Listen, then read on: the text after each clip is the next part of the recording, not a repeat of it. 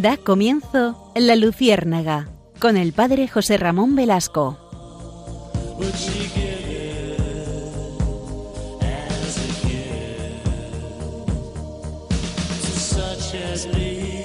Corría el año de 1933. En concreto nos encontramos el 5 de marzo en Alemania. En ese día y en ese año, 1933, los alemanes elegían a sus representantes políticos. Y eh, es verdad que los elegían para un periodo de cuatro años, del 33 al 37. Y en esas elecciones políticas, precisamente el partido de Adolf Hitler ganó las elecciones, tuvo un incremento de casi el 44%, es decir, el 44% de la población alemana le votó, subió en 92 escaños, se colocó en 288 escaños de 647, prácticamente rondando la mitad de los escaños. Y luego ya sabemos lo que ocurrió. Lo que ocurrió es que eh, el pueblo alemán que eligió al Partido Nacional Socialista de Adolf Hitler, después cargó con las consecuencias de esas elecciones. Es decir, poco a poco el partido de Adolf Hitler se fue haciendo con más y más eh, poder, eh, fue eliminando a sus adversarios hasta conseguir, fíjense, estamos en el año 33, poco a poco fue consiguiendo que, eh, que esa, esa mayoría ajustada, bueno, casi casi la mayoría, pero luego aliándose con otros conseguía la mayoría en el Reichstag, esa mayoría se fuera fraguando hasta lograr prácticamente eh, controlar un país accediendo democráticamente al gobierno. La gente sabía cómo era Adolf Hitler. No, Adolf Hitler nunca engañó, nunca, nunca dijo lo contrario de lo que pensaba. Al contrario, él él se distinguía por sus ideas, sus ideas de todo tipo no solamente xenófobas, sino expansionistas, sino eh, también precisamente de considerar la raza aria como superior y el antijudaísmo, el antisemitismo. Él nunca negó esta realidad. Por eso eh, es especialmente interesante recordar cómo el acceso de este hombre fue por la vía democrática, por la vía democrática. Y esto eh, es interesante recordarlo porque el programa que hoy eh, quiero presentarles es sobre esta realidad, esta realidad de los católicos en la vida pública y de cómo precisamente, eh, no olvidemos que Alemania, en tiempos de eh, la década de los 30, el año 33, era profundamente cristiana. Protestantes al norte, católicos al sur, sobre todo en la Baviera, que fueron precisamente los que menos votaron a Hitler, los católicos del sur, de la Baviera. Pero es verdad que mm, que se alzó con el poder por esta vía que la democracia le había propuesto. Eh, en, muchas ocasiones los políticos, en general los disidentes de izquierda, de extrema izquierda, afirman que precisamente ellos utilizan la, la vía que la democracia les propone para acceder al poder, para después aniquilar esa democracia que les ha llevado a donde están. Esto ha ocurrido en muchas ocasiones muchas ocasiones. Por eso no nos sorprende y he querido empezar este programa de la Lucierna recordando esta realidad, recordando que, las urnas, las urnas, eh, me, permite, las carga el diablo. Es decir, mucho ojo con las urnas porque lo que pensamos que es absolutamente democrático, al final eh, uno puede pensar que es una eh, burda manipulación. Eh, acabo de encontrarme con un libro que me ha parecido interesantísimo de Jano García que se titula eso, Contra la mayoría, contra la mayoría. Es un libro realmente muy reciente en el cual Jano García se pregunta, bueno, Jano García no, sé en concreto eh, su condición pues personal, etcétera, pero le sigo, le sigo en sus libros y me parece, me parece un hombre em, de un gran sentido común muchas de sus cuestiones son perfectamente defendibles, por lo menos yo creo que son muy sensatas. Y en este contexto él escribe contra la mayoría y realiza un análisis crítico precisamente de esas decisiones eh, democráticas, entre comillas, entre comillas, ¿no? Porque al final eh, la democracia y la verdad rara vez son coincidentes, es decir, la mayoría vota opciones que mm, en, ocasiones no tienen nada que ver con la verdad, incluso con la libertad, incluso con la virtud, ¿no? A veces eh, la virtud eh, no está en consonancia con lo que la gente vota, o sea, porque no hay, no, no hay políticos virtuosos. Y aquí hay una idea de fondo que es necesario resaltar, y es que mm, yo personalmente sí creo que mm, que las sociedades tienen los políticos que ellas han generado. Sociedades inmorales generan políticos inmorales. Esto es una opinión muy personal. En este programa de la Luciérnaga, como saben, yo no hablo de opciones concretas, porque ni es el estilo de, de Radio María, y me parece perfecto, ni es el estilo de la Iglesia, lo cual me parece sublime. Es decir, la Iglesia está y tiene que estar por encima de opciones políticas. Pero sí es verdad que es necesario hablar en general sobre el sentido de la democracia, el sentido de, la responsabilidad de los católicos en la vida pública. Y de, eso se ha hablado muchísimo. La conferencia episcopal, gracias a Dios, pues ha hablado mucho sobre este tema y, hay muchos documentos sobre esa responsabilidad. Por eso cuando, en ocasiones dicen, es que la iglesia no habla, es que los, los obispos hablan y hablan muy claro. El problema es si la gente los quiere escuchar o no, que eso es otro tema, ¿no? Es otro tema. Por eso Em, continúa Jano García diciendo que la democracia alberga en su seno a los liberticidas más peligrosos de todos, que no son otros que los liberticidas legitimados por la mayoría, como Hitler y como otros que hemos, que hemos vivido a lo largo de los tiempos. A mí, cuando la gente me dice, es que esto lo ha votado la mayoría, pues échate a temblar, échate a temblar. ¿Qué, mayoría de qué mayoría hablamos? Porque si una democracia toma el camino de la inestabilidad, la servidumbre, la mediocridad, entonces la responsabilidad no será de, los gobernantes siquiera, será de quienes han votado a esos gobernantes. Por eso tenemos una grandísima responsabilidad a la hora de votar. A veces no nos damos cuenta de esto y, y me sorprende cómo algunos católicos y hablo, hablo para católicos, porque es evidente que es, que es el foro en el que yo me desenvuelvo y, los oyentes de Radio María, pues en gran medida eh, estarán en este, eh, en este modo de pensar, ¿no? en modo católico. Pero los católicos tenemos una responsabilidad, no podemos delegar y decir, bueno, yo no voto, que me, eh, porque no estoy de acuerdo con ningún... Alguien te tiene que gobernar. Ojalá, yo a veces lo pienso y me van a perdonar una veleidad. A veces creo que, que no sería necesario tanto gobernante y que con las leyes que tenemos ya promulgadas sería más que suficiente. Tenemos infinidad de leyes que legislan eh, absolutamente todo, hasta cómo tienes que estar en tu propia casa. Entonces, eh, miren, eh, creo que hay muchísimas leyes y que los gobernantes estarían un poco de sobra. Pero, pero esto es una utopía. Al final, alguien te tiene que gobernar. Entonces, Tú eliges quién te va a gobernar. Y es importante tomarnos en serio esta realidad, porque a veces pensamos que, bueno, que nosotros nos emancipamos, que nosotros, pues que, que, otros decidan por mí. Creo que es un error muy grave. Creo que es un error muy grave que los católicos no pongamos toda la carne en el asador en ese sentido. ¿no?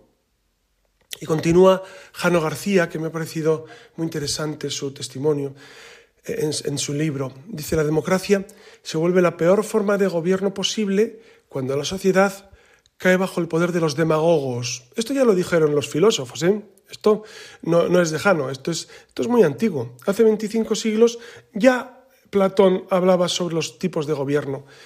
Platón no creía en absoluto eh, en el voto universal, no creía en absoluto, porque, porque eso era susceptible de que los demagogos ¿Los demagogos quiénes son? Los que tratan de guiar al pueblo con engaños, con sofismas. ¿no? Ustedes saben que Sócrates era el gran eh, combatiente de los sofistas. Los sofistas son los que engañan, los que mienten, los que te dan una, una verdad a medias. O los que te, por ejemplo, en campaña electoral, que es muy curioso ahora, como estamos viviendo una campaña electoral absolutamente inmoral, inmoral, como los políticos están proponiendo y prometiendo dinero, eh, prebendas, servicios. Claro, lo cual, lo cual es sorprendente, sorprendente. ¿Con qué dinero lo hacen? ¿Y a qué tipo de público se dirigen? ¿A los ancianos que tienen su jubilación y que les favorecen algo? ¿A los jóvenes que, que les dan una, pues una pequeña subvención para X cuestión? E, esto es profundamente inmoral. Estas campañas políticas rayan en lo obsceno, en lo obsceno. Es decir, no se puede, no, se puede comprar el voto de la gente. Por eso Platón decía que, el voto de todos no puede valer igual, lo cual pienso eh, profundamente, profundamente. No puede valer el voto de todo el mundo igual, no somos todos iguales y no todo el mundo tiene el derecho a elegir a sus gobernantes del mismo modo. Ya sé que esto pues quizás sea poco poco aceptado en algunos sectores, pero, pero yo lo pienso, lo pienso. Eh, eh, por eso nos va como nos va, ¿no? Al final, la moral de los pueblos, la moral de, los ciudadanos, es la que marca los límites del poder y, y, es la que permite a los gobernantes actuar de una u otra manera. Actuar de una. Nosotros somos culpables, más o menos, en mayor o menor medida, de lo que estamos viviendo no solamente en España, no solamente en España, hay una carencia de moralidad política eh, realmente que asusta, realmente desconcierta la bajísima calidad moral de los políticos, bajísima. Y dirán, hombre, ¿habrá algunos buenos? Seguro, seguro que hay políticos buenos, es evidente, como en todos los... Pero, pero la política corrompe. Yo he conocido gente en política que empezó con mucha ilusión cuando eran miembros de, su grupo político de jóvenes, etcétera, etcétera, que por circunstancias de la vida fueron ascendiendo a base de puñaladas, de dar puñaladas me refiero, es decir, de, ir eh, pisando al compañero de partido. Claro, yo me pregunto, ¿usted quiere ser político para ayudar realmente al pueblo? ¿Para servir? ¿Para hacer un mundo más justo? ¿O para que usted personalmente triunfe? Esa es la pregunta que yo haría a nuestra clase política. No sé si, algún político escuchará esto, alguien que esté en la política municipal, seguramente sí, ¿no? Algunas personas que, pues, que están en políticas municipales, que, eh, autonómicas, eh, piensen, piensen para qué se han metido eh, en, ese santo berenjenal, una santa vocación, que es la de la política. Es un servicio sublime. Es fascinante. Es fascinante poder servir al pueblo, pero, pero servir, servir al pueblo, no servirte del pueblo, no hacer tu catapulta para figurar tú, para estar tú en el candelero. Es lo contrario del Evangelio. Yo lo que veo en general en el mundo de la, política es eh, justamente lo contrario al mensaje de Jesucristo. Jesucristo dice, yo he venido a servir, yo he venido a dar la vida, yo he venido a morir, nadie tiene más amor que el que da la vida por los demás, y es justo lo contrario de lo que veo en general en, muchos de nuestros dirigentes, de nuestros políticos. Vienen a servirse, a estar en su poltrona. Cuando son criticados por o son amonestados, no dimite nadie, nadie se va. Esto es, esto es increíble. Se les sorprende en inmoralidades eh, enormes de uno u otro signo político, por supuesto. No voy a citar ningún partido porque no es mi misión en absoluto y, e iría en contra de mis principios. Pero cuando se te sorprende en una inmoralidad, por favor, deja el cargo. Es lo mínimo. Lo mínimo que puedes hacer. ¿Cómo puedes servir? ¿Cómo puedes servir al pueblo siendo un inmoral tú? ¿Cómo puedes servir? Es que no se puede. No se puede. Por eso, eh, vean que este tema a mí me parece muy acuciante y, y una responsabilidad muy grande para nosotros. Es decir, para nosotros los católicos, tenemos una palabra. Es verdad que somos pocos, es evidente. Es evidente que, el catolicismo en España está de capa caída. No vamos a descubrir eh, el mar Mediterráneo porque ya está descubierto. pero yo creo que se debe notar nuestra forma de pensar, nuestro decir, eh, nosotros qué podemos aportar, qué podemos aportar a este panorama, a este panorama político, ¿no? ¿Tenemos algo que decir o no? Pues miren, eh, tenemos que recordar que la religión no es un asunto privado.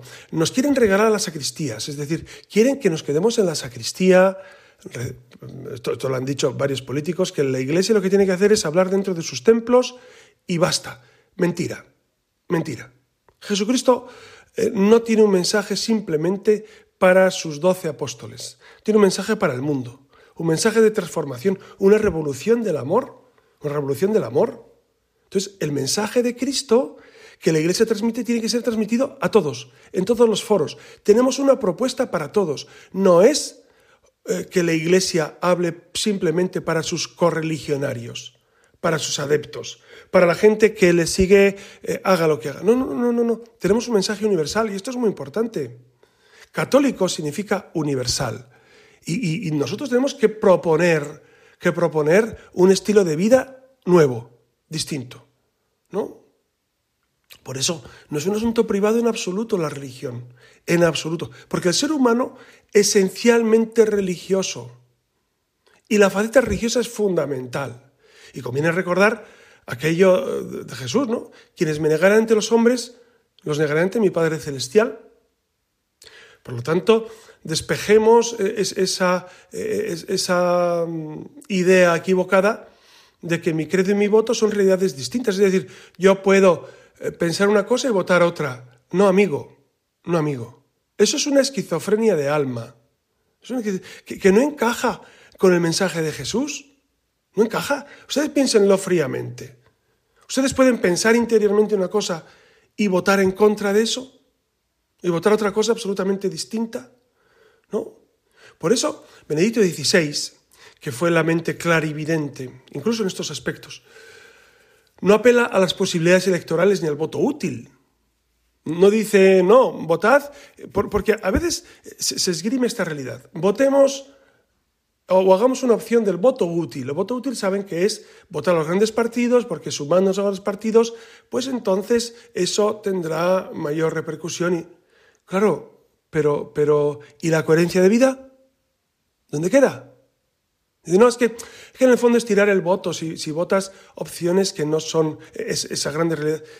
No necesariamente, no necesariamente. Por eso, Benedicto XVI continúa diciendo, y exige para los bautizados testimonio público de la propia fe, de la propia fe, y especialmente para los políticos. Algunos políticos dicen, claro, es que si yo me expreso desde mi fe, voy a durar poco en el partido. Bueno, entonces tienes un conflicto, porque ¿qué vas a hacer? ¿Mentir a tu propia conciencia? ¿Hablar en contra de tu conciencia? ¿Callar cada vez que salgan temas peleagudos? ¿Cuánto tiempo vas a durar callando? ¿Cuánto tiempo? A mí me sorprende, me sorprende los políticos católicos porque, claro, tienen que tener mucho valor y mucha coherencia de vida. Se les pide coherencia, coherencia. Por eso eh, el Papa Benedicto decía que, existen cuatro valores no negociables, decía él, ¿eh? no negociables. Primero la vida. La vida, desde la concepción. O sea, un, político católico no puede defender el aborto en absoluto. Ni un católico en general puede, puede elegir esta opción, el aborto. Es matar niños en el seno de la madre. Por eso, eh, eso la vida en general, eh, entonces defendemos la vida desde el primer momento hasta el último, hasta el último latido del corazón o hasta el último eh, encefalograma que sea visible. Segundo aspecto, la familia. La familia formada por un hombre y una mujer. Un hombre y un hombre no constituyen un matrimonio. No constituyen un matrimonio. Entonces, la familia tiene que ser defendida. Y fíjense que la familia está siendo profundamente atacada Llevamos un tiempo que, eh, permítame un paréntesis, no es que este tiempo sea mucho peor que otros tiempos. El problema de ahora es que ya no hay claridad entre el bien y el mal, ya no hay distinción. Ese es el problema. Y en ese sentido, si estamos pasando por un tiempo especialmente complicado. El tercer aspecto que habría que resaltar como, como líneas infranqueables, no negociables, es precisamente la educación. Y en educación nos estamos jugando mucho, nos estamos jugando mucho. Entonces, eh, de este tema de la educación vamos a hablar eh, ahora eh, en un momento porque me parece vital.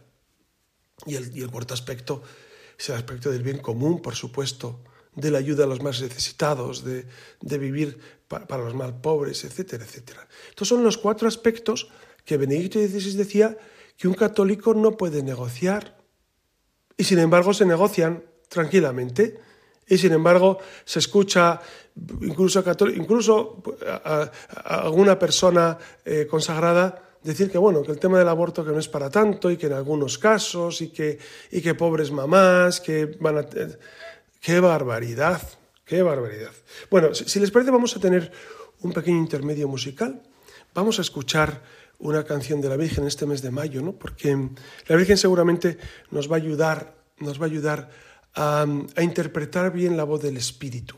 Porque el Espíritu Santo es cierto que ilumina, otra cosa es que le hagamos caso no. Fíjense que las elecciones uh, van a ser el día eh, 28, que es, que es el día de Pentecostés. ¿El Espíritu Santo iluminará a los españoles? Segurísimo. ¿Le haremos caso? Eh, eso ya no lo sé. No lo sé. No lo sé si le haremos caso o no, pero el Espíritu Santo quiere lo mejor. Quiere lo mejor para su pueblo. Bueno, si les parece, vamos a escuchar este, un tema precioso de, de Atenas. Atenas es, un grupo católico fascinante, ¿no? Y, y, cantan Contigo María. Contigo María. Es un tema eh, entrañable que les va a encantar y enseguida continuamos con nuestras reflexiones.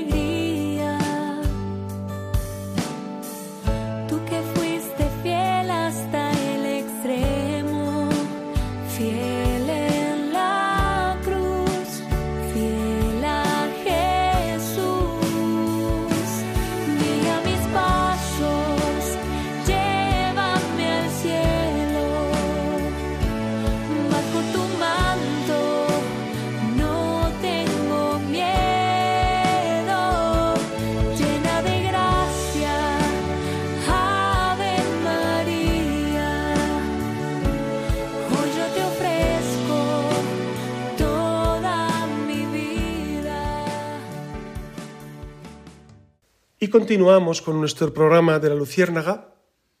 Ya saben que pueden enviar sus comentarios a la No, no, me resisto de, resaltar alguno que he recibido últimamente muy interesante. Todos los creativos son interesantes, ¿no? Saben que eh, el último programa fue sobre la resurrección y el anterior sobre la educación, la educación en general, las líneas de, educación. Pero del último, del último, una buena, una buenísima oyente que me escribe con relativa frecuencia, Elizabeth, pues habla precisamente de esa, de esa realidad de la existencia del alma inmortal y, y, cómo, y cómo es una realidad que nos supera absolutamente. Bueno, pues, eh, y pide aclaraciones sobre este, sobre este punto. Dice ella, le confieso algo, esa idea de la existencia del alma inmortal, como esa parte que es capaz de entender y amar, no acabo de captar. Le echo de menos más argumentos racionales que defienden esta realidad. Bueno, los argumentos racionales fundamentales, y permítanme que, me detenga un momento en esto, es que eh, tenemos un alma inmortal, ¿por qué? Porque nosotros somos esencial, esencialmente, y esta palabra es muy importante, esencialmente distintos del resto de, las criaturas intramateriales, intramundanas, que son eh, minerales, eh, vegetales y animales. Somos esencialmente distintos. ¿Por qué? Porque nosotros tenemos una capacidad de entender la realidad, de conceptualizar la realidad, de abstraer los conceptos y también una capacidad de amar, una capacidad de, entregar nuestra vida por, un bien superior. Entonces, estas dos capacidades de entendimiento y de, voluntad y amor eh, no las tiene ningún, ningún otro ser eh, dentro de nuestro mundo. Los ángeles sí, por supuesto. Entonces, eso es lo que distingue al ser humano. Eso es lo que los clásicos y Santo Tomás de Aquino, la cabeza, llamaría alma humana. Alma humana. Entonces, alma humana, que antiguamente también se decía memoria, entendimiento y voluntad pues valdría también esa definición. Pero yo me quedaría con una definición más sencilla de, ese entendimiento, de esa voluntad que pervive, pervive en el alma más allá de la muerte. Entonces, por supuesto, que una vez que nuestro cuerpo fallece, nuestra alma sigue amando y sigue entendiendo. De otro modo, porque entramos en una esfera nueva, una esfera de lo inmaterial, pero es evidente que esas dos facultades continúan. Esto, eh, si no es así, no existiría ese alma inmortal, y esto es algo a, lo cual abocaría a un, sinsentido de nuestra vida. Si no existiera el alma, eh, no tendría sentido nuestra existencia, ningún sentido. Entonces, esa es la, formulación. No sé si, si, queda claro este punto, si no, escríbanme y, seguimos dándole vueltas porque es un tema que me parece fundamental, el tema de la resurrección, para que quede bien claro y nítido. Y continuamos, si les parece, con nuestro tema de hoy, que es esta, esta, eh, esta realidad que estamos viviendo de nuestro compromiso, nuestro compromiso con, con las urnas en este caso, con, la realidad social. Nosotros tenemos mucho que aportar a la realidad social. Y les decía que el tema de la educación lo iba a volver a tocar porque, porque es verdad que la gente dice, bueno, pero a nivel municipal o autonómico no influye tanto la ideología. Créanme que sí.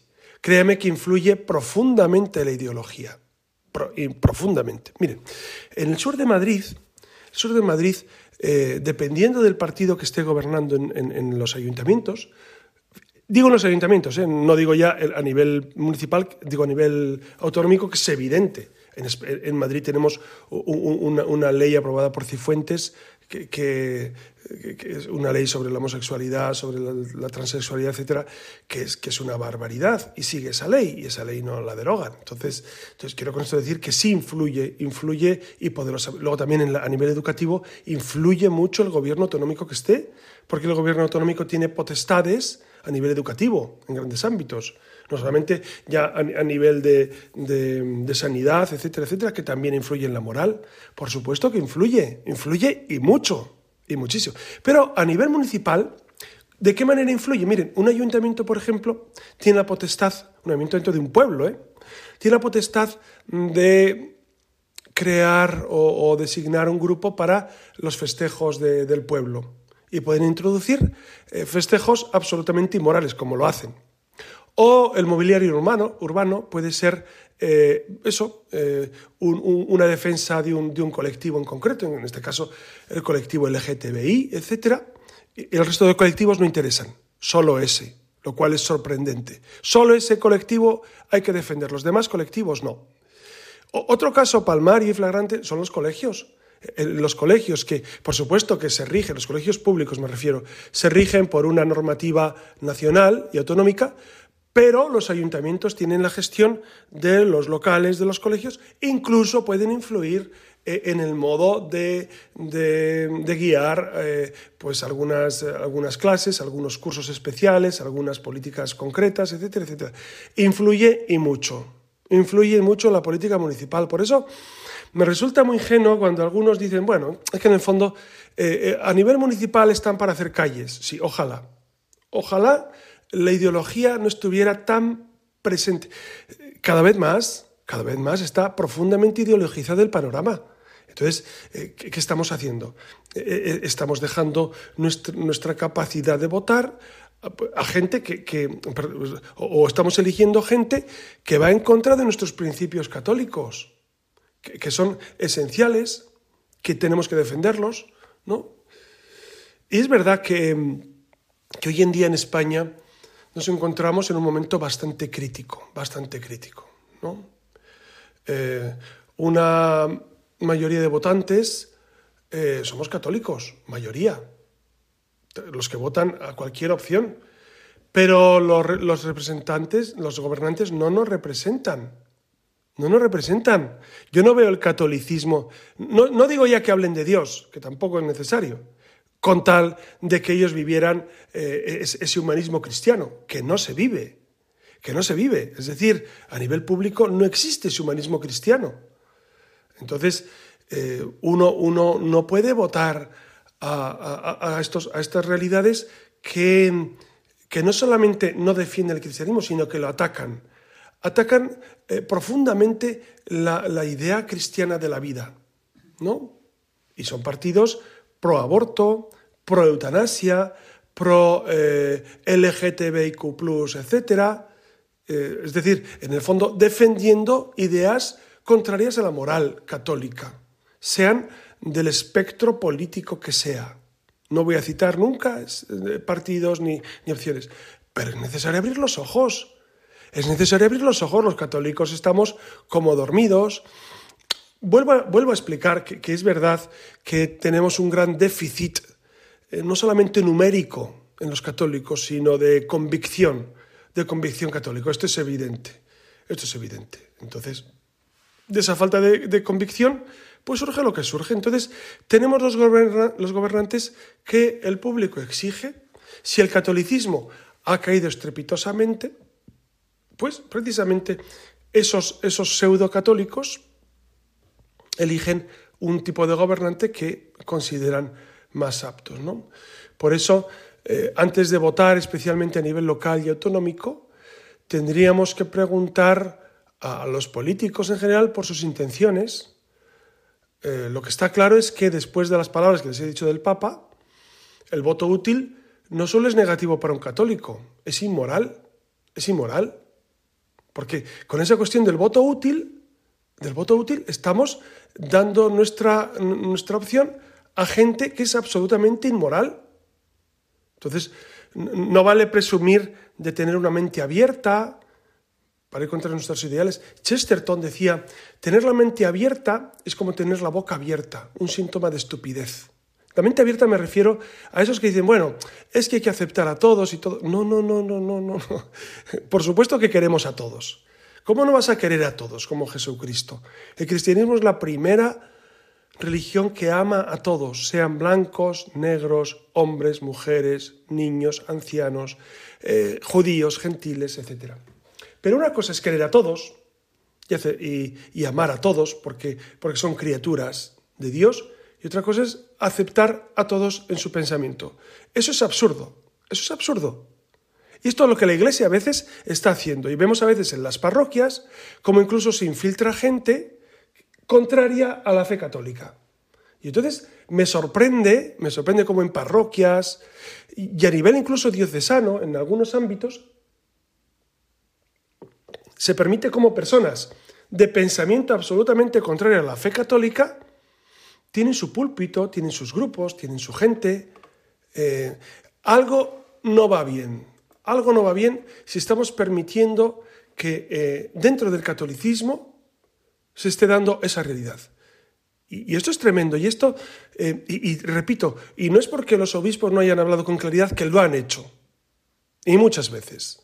Porque claro, aquí a veces en los medios de comunicación, me refiero a medios católicos, no, en, las, en las teles generalistas, se dice, bueno, es que los obispos no hablan. Los obispos han hablado y han hablado muy bien.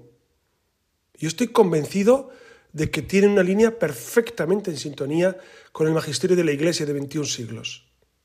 El problema es que los católicos eh, estamos dormidos, o hay un gran grupo de católicos dormidos y pensando que, bueno, que no es para tanto, que, que no es tan grave la situación, que hay que aceptar a todos tal como son.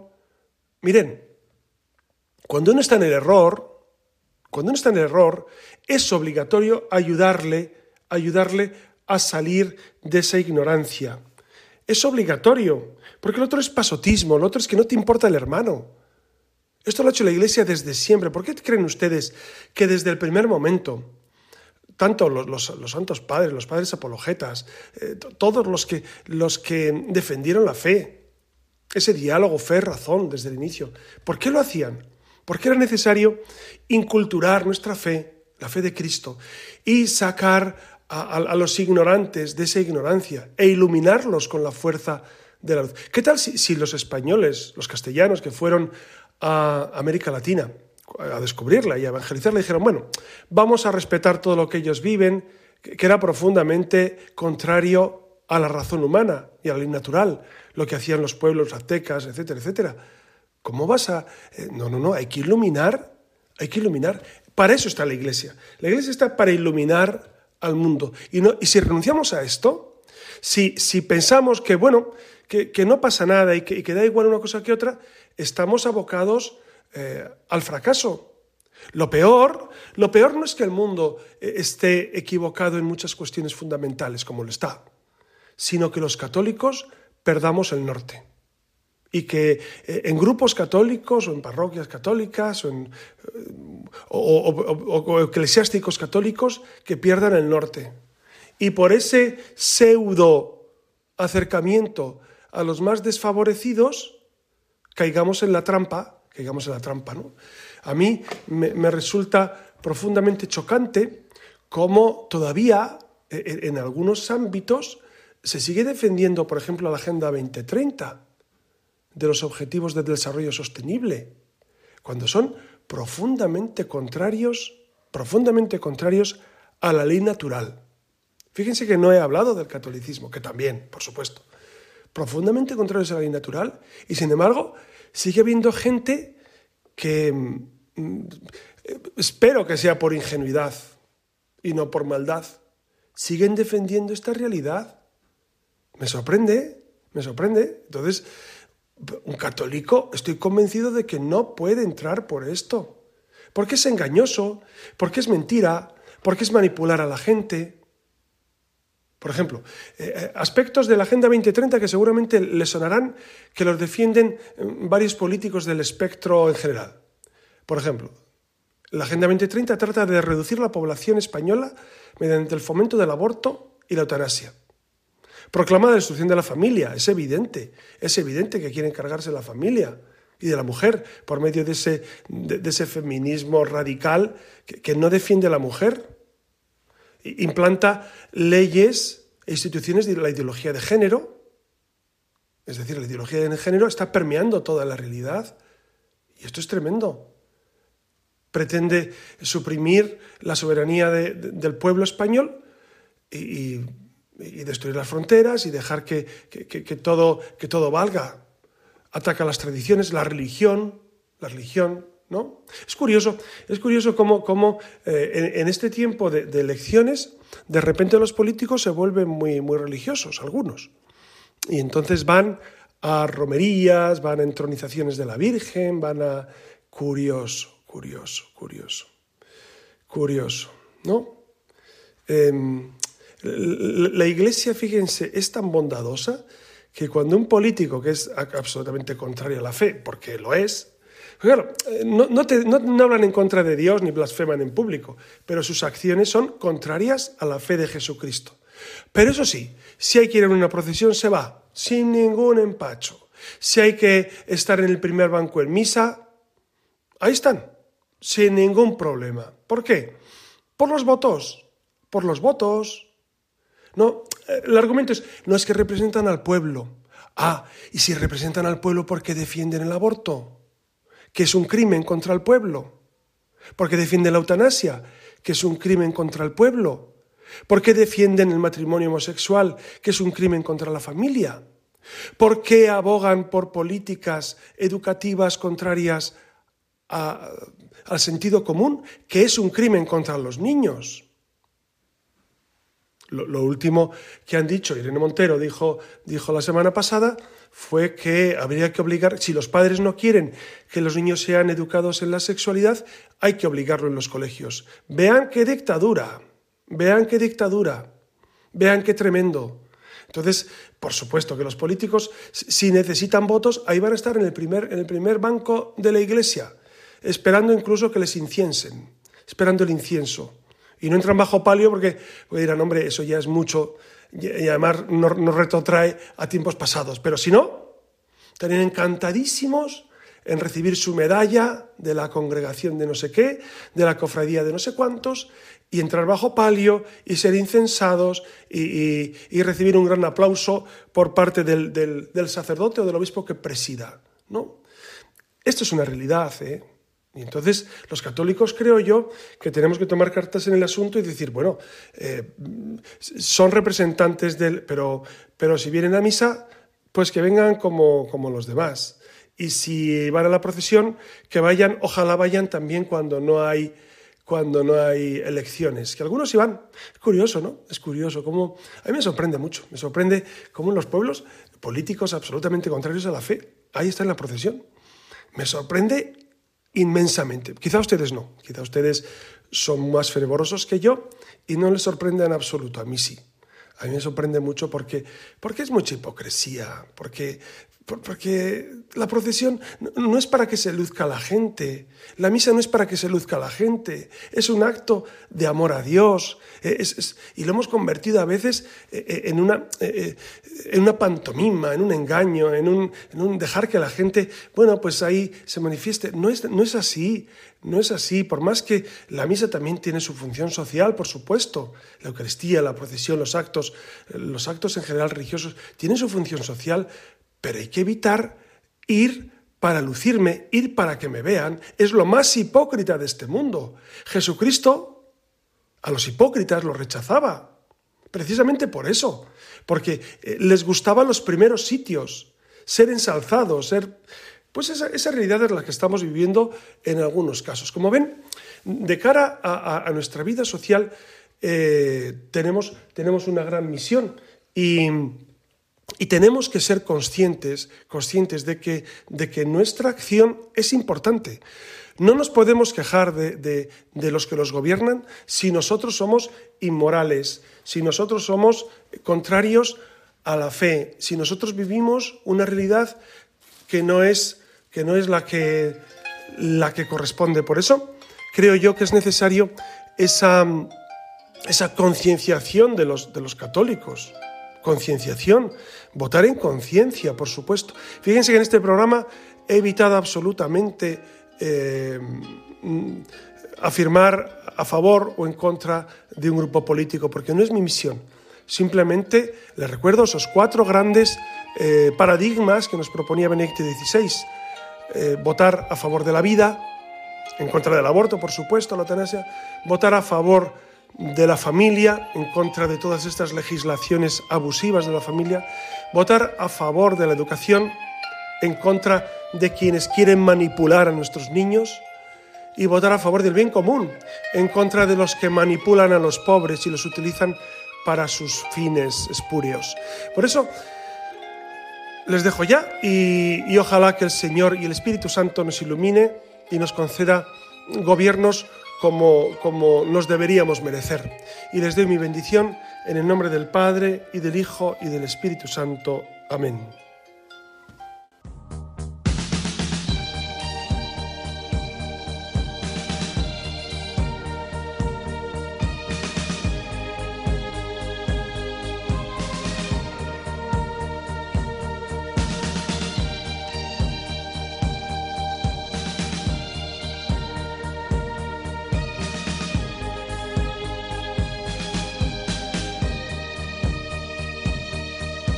Han escuchado en Radio María La Luciérnaga con el padre José Ramón Velasco.